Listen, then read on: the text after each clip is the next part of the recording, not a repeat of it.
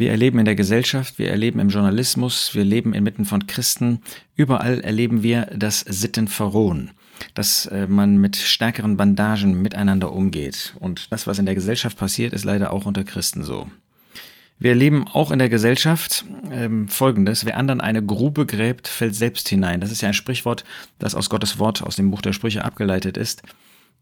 Und ähm, das hat sich jetzt wieder bewahrheitet in einer sehr tragischen Situation, wo eine äh, leitende Journalistin eines äh, bekannten deutschen äh, Zeitungsmediums seit Donnerstagmorgen vermisst wird. Ähm, man befürchtet, dass sie Suizid begangen hat. Ähm, bis zur Aufnahme dieses Podcasts ist diese Journalistin nicht gefunden worden. Sie sah sich zuletzt mit Plagiatsvorwürfen hinsichtlich ihrer journalistischen Beiträge sowie ihrer Doktorarbeit konfrontiert. Und jetzt wird dieses Medium, das das öffentlich gemacht hat, das also sozusagen deutlich gemacht hat, dass da Plagiatsvorwürfe sind und die, die versucht hat auch zu belegen, wird jetzt angegriffen dafür, dass sie das in die Öffentlichkeit gebracht haben, dass sie das angezeigt haben. Und das Bemerkenswerte bei der ganzen Sache ist, diese Zeitung selbst hat im äh, letzten Sommer eine riesige Kampagne gegen einen Politiker Hubert Aiwanger gefahren ähm, und hat versucht, ihn, ja, man, manche haben das jedenfalls so gedeutet, aus dem Amt zu jagen mit einer ganz alten Geschichte, wo er als Schüler etwas ähm, in seiner Tasche gehabt haben soll und auch wahrscheinlich gehabt hat, wo man das versucht hat, ihm dann zum Strick zu machen. Dann ähm, hat in vor kurzer Zeit noch dieselbe Zeitung mit einer Kampagne gegen die Vorsitzende der AfD, Alice Weigel, ähm, auch mit Plagiatsvorwürfen ist äh, dagegen vorgegangen. Nun geht es mir überhaupt nicht um die Politik und um die Politiker, damit haben wir an sich nichts zu tun, aber das Bemerkenswerte ist, dass wir hier etwas finden, was wir auch im christlichen Bereich zunehmend erleben, nämlich dass man versucht, die Verantwortlichkeiten umzudrehen. Jetzt ist also die Zeitung oder das Medium, das die neuen Plagiatsvorwürfe gegen äh, diese Journalistin vorbringt, ist jetzt verantwortlich dafür, dass sie womöglich Suizid begangen hat. Und das ist natürlich etwas ganz Furchtbares, ja. Ähm, wer sie findet, wenn man an ihre Familie denkt, da kann man nur für beten, dass sie damit nicht ähm, zu Schaden kommen, sondern dass sie irgendwie damit leben können, vor allen Dingen, dass sie den Heiland Gott dadurch finden. Das sind furchtbare Dinge und wir wissen nicht, ob ähm, was passiert ist mit dieser Journalistin. Aber die Tatsache, dass die Verantwortung jetzt auf diejenigen gelegt wird, die offenbart haben, was da falsch gelaufen ist, statt zu erkennen, dass man selber in mindestens der gleichen Art und Weise und das nicht nur einmal, sondern gleich mehrfach gegen andere vorgegangen wird, wird irgendwie unter den Teppich gekehrt. Wir erleben also, dass Verantwortlichkeiten umgedreht werden. Und das erleben wir eben auch im christlichen Bereich. Da wird ähm, Verkehrtes gelehrt. Da wird mündlich oder schriftlich werden Dinge verbreitet, die unbiblisch sind. Da stellen sich solche, die in der Öffentlichkeit bekannt sind, auf die Seite derer, die Falsches, also Unbiblisches bringen. Und dann wird denjenigen, die das offenbar machen, denjenigen, die darauf hinweisen, wird jetzt vorgeworfen, sie würden Unruhe bringen.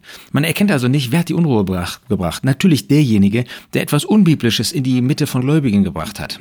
Und diejenigen, die das jetzt aufdecken, die das jetzt offenbaren, die jetzt deutlich machen, was da an Verkehrtem kommt, was da an verkehrter Identifikation mit solchen falschen Lehrern, mit solchen, die verkehrt ist, sagen wir über die Versammlung Gottes, über die Vermischung, die es inmitten der äh, Christen gibt, äh, die das sichtbar machen, die werden jetzt für die Unruhe verantwortlich gemacht, statt dass man erkennt, äh, die Herde muss geschützt werden, die Herde muss erkennen, was an Verkehrtem gelehrt wird.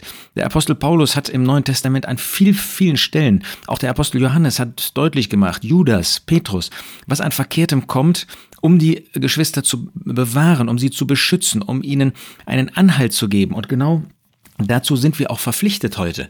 Also nicht diejenigen sind für Unruhe verantwortlich, die offenbar machen, was an Verkehrtem läuft, sondern diejenigen, die leichtsinnig oder gewollt oder bewusst eben verkehrte Dinge oder ähm, solche Lehren weitergegeben haben, die eben nicht klar sind, die nicht deutlich sind, die in die eine oder die andere Richtung auslegbar sind. Nehmen wir mal ein paar Beispiele, wo man das in der Tat falsch anwenden könnte, wenn man will. Wie ist das denn bei Paulus und Petrus gewesen? Galater 2. Petrus, dort Kephas genannt, kam nach Antiochien und Paulus widerstand ihm ins Angesicht, weil er dem Urteil verfallen war, denn bevor einige von Jakobus kamen, hatte er mit denen aus den Nationen gegessen, Petrus. Als sie aber kamen, zog er sich zurück und sonderte sich ab, da er sich von denen aus der Beschneidung fürchtete. Und mit ihm heuchelten auch die übrigen Juden, so dass selbst Barnabas durch ihre Heuchelei fortgerissen wurde.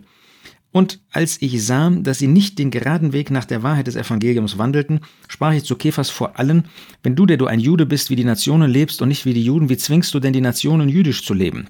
In diesem Fall ging es wirklich um die Grundlage des Evangeliums, das sozusagen durch das Verhalten von Petrus angegriffen wurde, an Glaubwürdigkeit verlor. Und Paulus war nicht bereit, das einfach zu dulden. War er jetzt für diese Spaltung, war er jetzt dafür, dass Misstrauen sie nicht nur unter Brüder, nicht nur unter verantwortliche Brüder, wie das vielleicht heute der Fall sein mag, gesät wird, sondern dass er einen Apostel frontal angriff. War das die Verantwortung, war das das ähm, negativ von, von äh, Paulus? Natürlich nicht. Paulus hatte recht, er musste das offenbar machen. Petrus hatte das ganze Desaster gebracht. Und es wäre so, als ob man heute Paulus dafür verantwortlich machte, ähm, obwohl Petrus die Ursache war, so weitgehend, dass sogar ein guter Mann wie Barnabas, wie Paulus das ausdrücklich sagt, mit fortgerissen wurde und auch andere. Also wir haben eine Aufgabe, die Herde zu schützen und dafür müssen wir offenbar machen, was Wahrheit ist und wogegen die Wahrheit gesprochen wird, wo in Widerspruch zu der Wahrheit des Wortes Gottes, sei es jetzt was die Frage des Evangeliums, was die Frage der Bekehrung betrifft, sei es was die Frage des gemeinsamen Weges betrifft, da müssen wir Farbe bekennen, um die Herde zu schützen. Wenn wir das nicht tun, dann mag zwar keine Unruhe oder mag ein, irgendein Friede da sein, so ein unterschwelliger, der aber nicht auf der Basis von Gottes Wort beruht. Das ist ein Beispiel. Nehmen wir ein zweites Beispiel. Ähm, da war eine Spaltung inmitten des Volkes Gottes im Alten Testament. In der Zeit von Rehabiam lesen wir, ähm, dass diese Spaltung war zwischen den zehn Stämmen und den zwei Stämmen. Und dann versuchte Rehabiam diese Spaltung wieder rückgängig zu machen. Und dann heißt es, äh, dass der Herr ihm sagt, ihr sollt nicht hinaufziehen, nicht mit euren Brüdern, den Kindern Israel kämpfen, kehrt um jeder von in sein äh, Haus, denn von mir aus ist diese Sache geschehen. Heißt das, dass Gott für diese Spaltung verantwortlich ist und dass wir, weil er sagt, von mir aus ist diese Sache geschehen, jetzt Spaltungen aufrechterhalten sollen? Natürlich nicht. Gott ist nicht dafür verantwortlich gewesen. Salomo war dafür verantwortlich und auch Rehabeam durch sein falsches Verhalten, Salomo durch seinen Götzendienst. Und nicht Gott ist dafür verantwortlich. Und wir können uns natürlich heute nicht auf einen solchen Vers beruhen, berufen, um zu sagen, ja, wir sollten das einfach mal so stehen lassen. Unter gar keinen Umständen. Damals war das so, dass Gott diese Reichsteilung herbeigeführt hat. Und wir müssen uns darunter beugen, wenn es Trennungen gibt. Ähm, aber wir dürfen nicht diejenigen, die offenbar machen, dass da falsch gehandelt wird, verantwortlich machen dafür, so wie wir hier nicht Gott dafür verantwortlich machen können, der die Dinge offenbar macht, sondern verantwortlich waren Salomo und war Rehabiam. Und äh, Gottes Wort nennt, benennt auch diese wahren Ursachen, die wahren Urheber immer wieder deutlich. Drittens, drittes Beispiel, wie ist das in Korinth gewesen? Ähm, Paulus muss sagen, äh, dass da chaotische Zustände waren auch sogar im Blick auf das ähm, Gedächtnismahl, das Abendmahl. Und dann sagt er in 1. Korinther 11, Vers 19, es müssen auch Parteiungen unter euch sein, damit die Bewährten unter euch offenbar werden. Da waren Spaltungen, Vers 18 Parteiungen. Wer war dafür verantwortlich? War dafür etwa die Hausgenossen der Chloe, verantwortlich, die nach 1. Korinther 1, Vers 11 dem Apostel Mitteilung gemacht haben? Natürlich nicht. Sie haben das gesehen und haben Sorge gehabt, wie das weitergehen würde in Korinth. Sie standen gut, diese Hausgenossen der Chloe, und haben Paulus darauf hingewiesen, damit er dagegen vorgeht, dass diese Spaltungen und Parteiungen weitergehen. Ja, manchmal müssen sie sein, damit überhaupt Bewährte sichtbar werden. Das ist etwas Tragisches, ähm, aber verantwortlich waren die Korinther dafür, waren diese falschen Lehrer. Und die hat Paulus auch ins Licht gestellt, hat offenbar gemacht, was die wahren Ursachen sind. Ich nehme noch ein viertes Beispiel, ein ganz trauriges Beispiel. Die Trennung sozusagen jetzt nicht, äh, was den Tisch des Herrn betrifft, aber was den Dienst betrifft von Paulus und Barnabas. Paulus hatte auf dem Herzen, nachdem sie schon längere Zeit von der ersten Missionsreise zurückgekehrt waren, diese Versammlung noch einmal zu besuchen. Er spricht zu Barnabas, lass uns nun zurückkehren in jene Stadt, in, und in jeder Stadt, in der wir das Wort des Herrn verkündigt haben, die Brüder besuchen und sehen, wie es ihnen geht. Barnabas aber wollte auch Johannes, genannt Markus, mitnehmen. Paulus aber hielt es für recht, den nicht mitzunehmen, der sich in Pamphylien von ihnen getrennt hatte und nicht mit ihnen zu dem Werk gegangen war. Es entstand aber eine Erbitterung, so dass sie sich voneinander trennten und Barnabas den Markus mitnahm und nach Zypern absegelte. Wer war für diese Trennung verantwortlich? War das Paulus?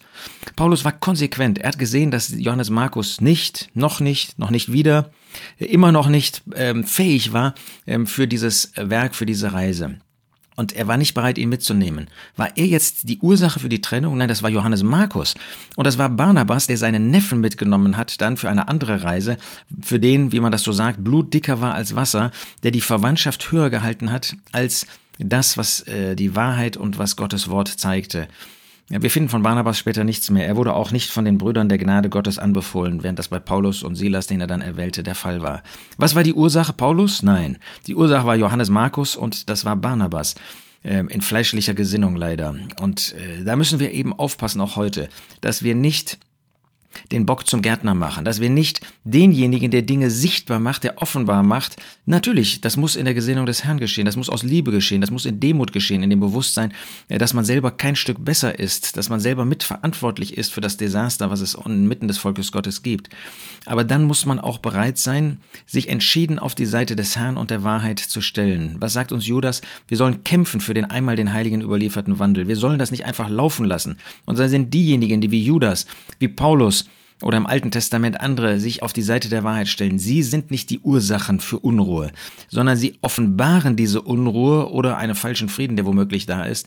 Und sie sind verantwortlich dafür, wir sind verantwortlich dafür, nach der Wahrheit zu wandeln, die Wahrheit vorzustellen und offenbar zu machen, wo das nicht geschieht, damit diejenigen, die das nicht erkennen, die das nicht durchschauen oder die eine Hilfe suchen inmitten dieses Chaos, damit sie ähm, bewahrt bleiben und nicht auch mitgerissen werden, wie das in diesem ganz furchtbaren Fall des Evangeliums bei äh, Petrus damals in Antiochien gewesen ist. So wollen wir denjenigen den Rücken stärken, die bereit sind, zur Wahrheit zu stehen und diese auch vorzustellen. Gerade in Zeiten, wo die Wahrheit äh, missverständlich ähm, immer wieder von uns gepredigt wird, wo äh, man das in die eine oder in die andere Richtung ziehen kann oder wo wir nicht mehr Farbe bekennen, wo wir nicht mehr klar zu der Wahrheit stehen oder wo andere diese Wahrheit verfälschen, gerade im Blick auf den gemeinschaftlichen Weg, haben wir mit diesem Problem zu kämpfen.